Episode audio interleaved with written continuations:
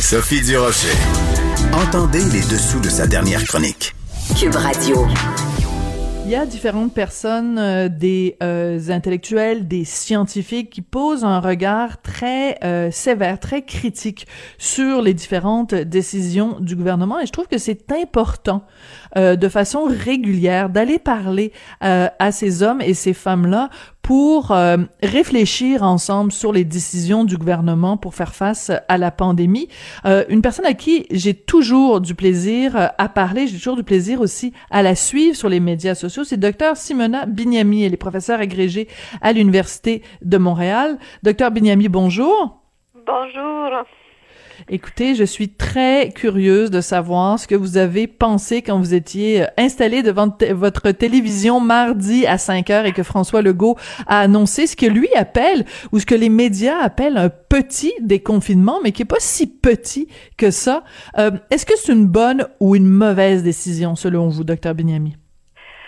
Honnêtement, moi, j'ai, m'attendais cette euh, cette décision, même si je n'avais pas envie de l'entendre. Je trouve que euh, le gouvernement a, a, été toujours pressé pour euh, pour déconfiner.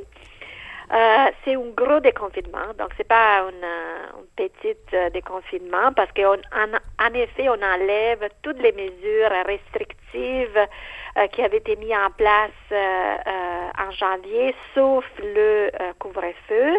Et en mhm. effet, on enlève même certaines restrictions qui avaient été mises en place au mois de novembre par rapport aux universités au cégep qui maintenant sont encouragés à, euh, à augmenter leur activité euh, en présentiel. Donc, c'est mm un gros déconfinement. Oui. Euh, Alors... le gouvernement le fait parce que la courbe des nouveaux cas descend depuis une, deux, trois semaines. sauf que c'est que c'est que on oublie et que oui la courbe descend, euh, mais quand même, on est au même niveau de, de, de, prévalence de la COVID comme en novembre. Okay? C'est sûr qu'en novembre, la courbe était euh, en augmentation plutôt qu'en descente. Euh, cela dit, c'est que ce que je trouve le plus problématique est qu'il n'y a aucune, aucune question de fond euh, qui a hmm. été adressée par le, par le relâchement des mesures parce que on relâche ces mesures, mais exactement comme quand on les, avait mis en place, on ne sait pas où on s'en va. OK? Euh, on a une date, le 22 février, que c'est, le seul critère euh, pour euh, le relâche des mesures, un peu comme on, en avait le, 8 février, mais on n'a pas des, des indicateurs concrets par rapport à la pandémie qui nous permettent de savoir où on navigue. Est-ce qu'au que au 22 février, euh, on vérifiera quoi? Le taux de reproduction, le taux de prévalence, le taux d'incidence pour décider quoi faire? Non, parce qu'on ne sait jamais quels sont les critères utilisés pour le gouvernement pour mettre en place ou pour enlever des restrictions. Voilà. Et en fait, là, vous rejoignez euh, une des critiques des euh, partis d'opposition qui disent, ben c'est bizarre parce que quand on a décidé d'instaurer les zones euh, vert, jaune, orange et rouge, il y avait des critères très précis. Et là, on semble faire fi de ces critères-là et on nous explique pas quels sont les critères qui ont remplacé ces critères-là. Mais il y a autre chose, madame, docteur euh, Bignami, euh, dont le gouvernement ne semble pas euh, tenir vraiment compte, et c'est un mot qui est très peu prononcé euh, dans la bouche de François Legault et euh, de docteur Arruda, c'est le mot variant. Comment se fait-il qu'on n'est pas plus inquiet que ça au gouvernement de du taux de propagation et du taux de mortalité de ces variants? Honnêtement, je ne sais pas, et c'est euh, une des choses que m'inquiète le plus. Euh, oui. Le, le, le manque de, de transparence sur les analyses, les données qui sont disponibles sur la pandémie est une des seules constantes de la gestion pandémique qui est, qui est faite depuis le mois de mars. Donc, on ne sait pas si on ne fait pas suffisamment de euh, euh, de vérification sur la, la génétique euh, du virus ou on ne sait pas si c'est fait mais c'est pas divulgué. Donc on sait, on sait vraiment rien de ce qui se passe par rapport à la surveillance sur les variants que euh, certains pays font de très très près parce qu'on sait que la variance est importante euh, euh, justement dans le dans le euh, dans une des maisons des aînés où euh, la, la, la, variante a été euh, a été identifiée. Il y a maintenant, je lisais hier, une moitié des résidents qui malheureusement sont décédés. Presque tous les mhm. résidents sont infectés. donc, c'est sûr qu'il est bien démontré que la nouvelle variante a plus forte transmissibilité. On ne sait pas exactement si est plus transmissible dans certains groupes d'âge, mais c'est sûr qu'en général, c'est plus transmissible. Donc, on devrait se préparer. Et je pense que c'est cet aspect de mettre en place des mesures pour se préparer à ce qui s'en vient qu'il a été jamais fait pour le gouvernement. Au mois de mars, si vous vous rappelez, euh, quand on parlait des de, très stricts lockdowns, on disait on fait ces mesures de strict confinement pour se préparer, donc pour préparer notre capacité hospitalière, pour préparer voilà. Euh, la société et l'économie à l'arrivée de la pandémie et donc pour être prêt. Ça, ça n'a pas vraiment été fait. Cet été, de nouveau, on savait qu'on voulait rouvrir les écoles en septembre. On ne s'est pas préparé. L'annonce sur l'ouverture de l'école, comme presque toutes les annonces euh, sur la pandémie sont faites tout à la dernière minute. Euh, il n'y avait pas vraiment des enseignantes en réserve. les, les, investissements sur la ventilation sur les bâtiments n'avaient même pas été considérés. Donc, on ne s'est pas préparé. De nouveau, maintenant, on a fait un confinement pour réduire le nombre de cas, mais ce temps-là aurait dû être utilisé aussi pas pour regarder la courbe descendre, mais pour mettre en place des mesures qui nous auraient rendus plus aptes et plus prêts pour la nouvelle variante, entre autres. Mhm. Donc, pour une, résurgence des cas, qui va se passer maintenant qu'il y a des, réouvertures? C'est sûr. Euh, comme, on, dirait en, bon français, we shouldn't fool ourselves. Les cas vont réaugmenter oui, oui, il faut pas se leurrer et il faut pas se mettre surtout euh, la tête dans le sable comme comme une autruche parce que si on regarde euh, ce qui se passe euh, en Ontario, le variant britannique là en Ontario, il suffit de quelques jours et ça double, c'est vraiment une croissance exponentielle. Donc, si on regarde ne serait-ce que ce qui se passe chez nos voisins ontariens, on devrait être terrorisé. Donc, au lieu d'être terrorisé, euh, on ouvre la porte, on ouvre la fenêtre, euh, on, permet aux gens euh, de, de, de, de, bon, de rouvrir les commerces. De, est-ce que, est-ce que ça, ça, aussi, ça vous inquiète cette permissivité? Parce que bon, on parle même pour la, la ville de Québec. le 22 février, si les chiffres continuent à être aussi bons qu'ils le sont en ce moment, on, on parle de faire passer la ville de Québec en zone orange. Oui, c'est. Euh, moi, je suis très inquiète euh, de la situation, comme j'étais toujours euh, inquiète, exactement parce que c'est aussi une question de perception collective. Okay? Le vrai problème de n'avoir pas de balises est que nous sommes seulement sur la dichotomie on ouvre, on ferme. Okay? Et hmm. donc, la perception collective est que si on ferme, ça va mal, si on ouvre, ça va bien. Sauf que ça va pas bien maintenant qu'on ouvre.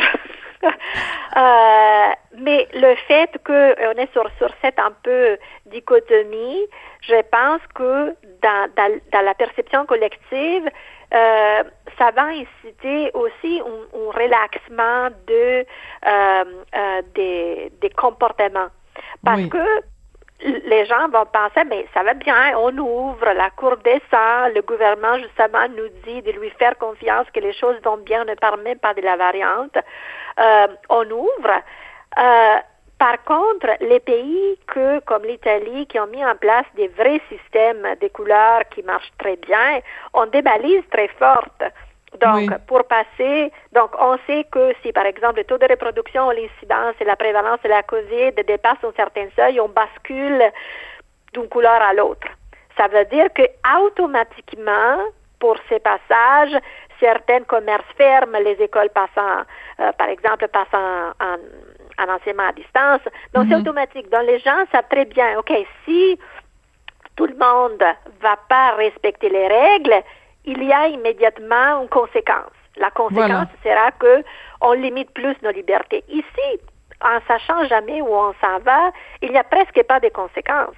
Hmm, parce qu'on sait que la conséquence ultime et la fermeture, mais on ne sait jamais sur la base de quels critères cette fermeture va se passer. Mm. Euh, et donc, quel est l'incentive à, euh, à, à, respecter certaines consignes? Voilà, mais ça c'est extrêmement important ce que vous euh, ce que vous dites, euh, docteur Bignami, parce qu'on fait appel à un, un, un critère psychologique, c'est-à-dire que euh, euh, c'est pas simplement que le gouvernement manque de transparence et nous dit pas quelles sont les balises, c'est que cette absence de balises là a une influence sur la façon dont on se comporte. Si les choses étaient beaucoup plus claires et qu'on savait action-réaction, hein, si je fais ça, il va y avoir des conséquences, euh, ben là, on, on, on, on, ferait beaucoup plus attention euh, à nos comportements. Écoutez, je peux pas vous avoir au bout de la ligne, docteur Binyami, sans vous parler évidemment des vaccins. Et là, encore une fois, docteur Arruda, euh, son message est pas toujours très clair quand il parle de la quantité euh, de gens qui doivent être vaccinés pour qu'on atteigne une certaine immunité. quand il parle de, des gens de 65 ans et plus qui vont à l'hôpital alors alors que c'est des gens plus dans la cinquantaine qui sont à l'hôpital. Bref, on a l'impression que, parce que je, regarde sur votre fil euh, Twitter, vous êtes assez critique euh, des différentes déclarations de Dr Arruda. Oui, parce que surtout la déclaration qu'il a faite, euh, où il a essayé de mettre en lien la vaccination avec la capacité hospitalière, j'ai trouvé que mélanger, euh, mélanger les idées beaucoup. Donc, je voulais seulement clarifier que on fait la vaccination pour arriver à l'immunité collective. Mais pour arriver à cette immunité collective, ça ne veut pas dire qu'on on va vacciner que les 65 ans et plus. On commence à vacciner les 65 ans et plus parce que il y a un plus fort taux de mortalité chez les 65 ans et plus, surtout dans les CHSLD. Euh, donc, d'essayer de, de dire, je trouve aussi que les déclarations de Dr. Arruda sont, sont, toujours difficile à suivre, mais d'essayer de dire tout à fait. La, la chose la plus importante, c'est de vacciner les 5 ans et plus, parce que de cette manière, on aura toute la capacité hospitalière qu'on veut pour traiter les autres qui vont qui vont s'infecter.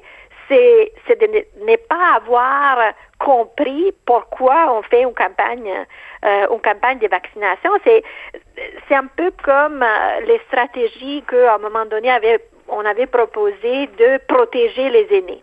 Non, de dire aux aînés de ne pas sortir euh, pour protéger le reste de la société. Mais ça fonctionne pas comme ça. Dire qu'on vise de vacciner surtout les 65 ans et plus pour libérer de la capacité hospitalière, c'est de ne pas avoir compris que la pandémie affecte l'ensemble de la population. Euh, et, et de nouveau, c'est une question des indicateurs.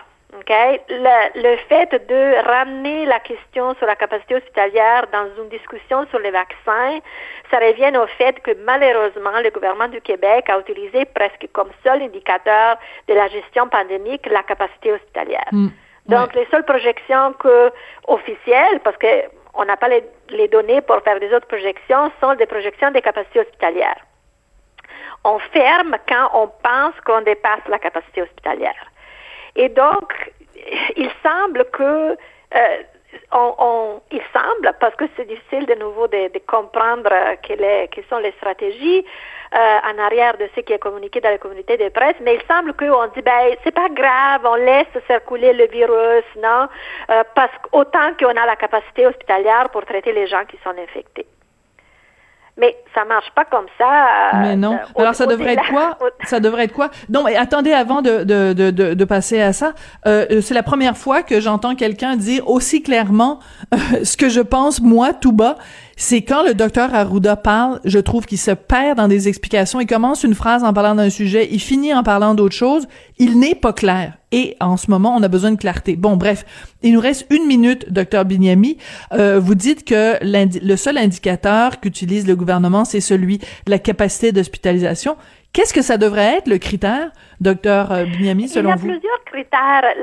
le fait que quelqu'un doit se rendre à l'hôpital ou que quelqu'un malheureusement décède de, la COVID, c'est vraiment l'issue clinique de la pandémie. Donc, les indicateurs de gestion pandémique devaient comprendre évidemment la capacité hospitalière, mais devaient comprendre aussi l'incidence ça veut dire le nombre de nouveaux cas qu'on observe dans la population, le nombre de cas actifs, donc la prévalence, le taux de reproduction. Donc, une, de nouveau, sont toutes les balises mhm. qu'on devrait avoir en place pour décider si et quand fermer certaines activités. Pas seulement de regarder est-ce que les hôpitaux sont pleins ou non, ou ils vont être pleins bientôt pour décider quoi faire. D'accord. Ce que je retiens, pour résumer, docteur je l'ai, je l'ai noté. Vous nous dites la seule constante de la gestion de la pandémie de ce gouvernement, c'est le manque de transparence. Je, je l'ai noté parce que je trouve que c'est une bonne phrase et ça résume bien, je pense, une certaine frustration d'un certain nombre d'observateurs dans le dans le milieu scientifique. Docteur Binyami, donc vous êtes professeur agrégé à l'université de Montréal. Merci beaucoup d'être venu euh, nous parler. Merci à vous euh, pour m'avoir euh, entendu. C'est toujours un plaisir. Euh, d'être interviewé par vous. Ah ben c'est gentil, merci euh, mille, docteur Bignami. Et euh, ben vous savez quoi, on va se parler régulièrement parce que je pense que on n'est pas on n'est pas sorti du bois. Il va y avoir euh, de nombreuses critiques aussi à, à, émettre et de nombreuses observations à faire au cours des prochaines semaines, des prochains mois. Merci beaucoup. Merci beaucoup à vous et soyez prudents. Oui, en effet, on va tous faire attention. Alors, c'est sur ces sages paroles euh, du docteur euh, Simona Bignami qu'on se quitte. Je voudrais remercier Joanie Henry à la réalisation, à la mise en onde. Je voudrais remercier William Boivin et Luc Fortin à la recherche. Merci beaucoup. Soyez prudents, comme nous disait docteur Bignami, et on se retrouve demain.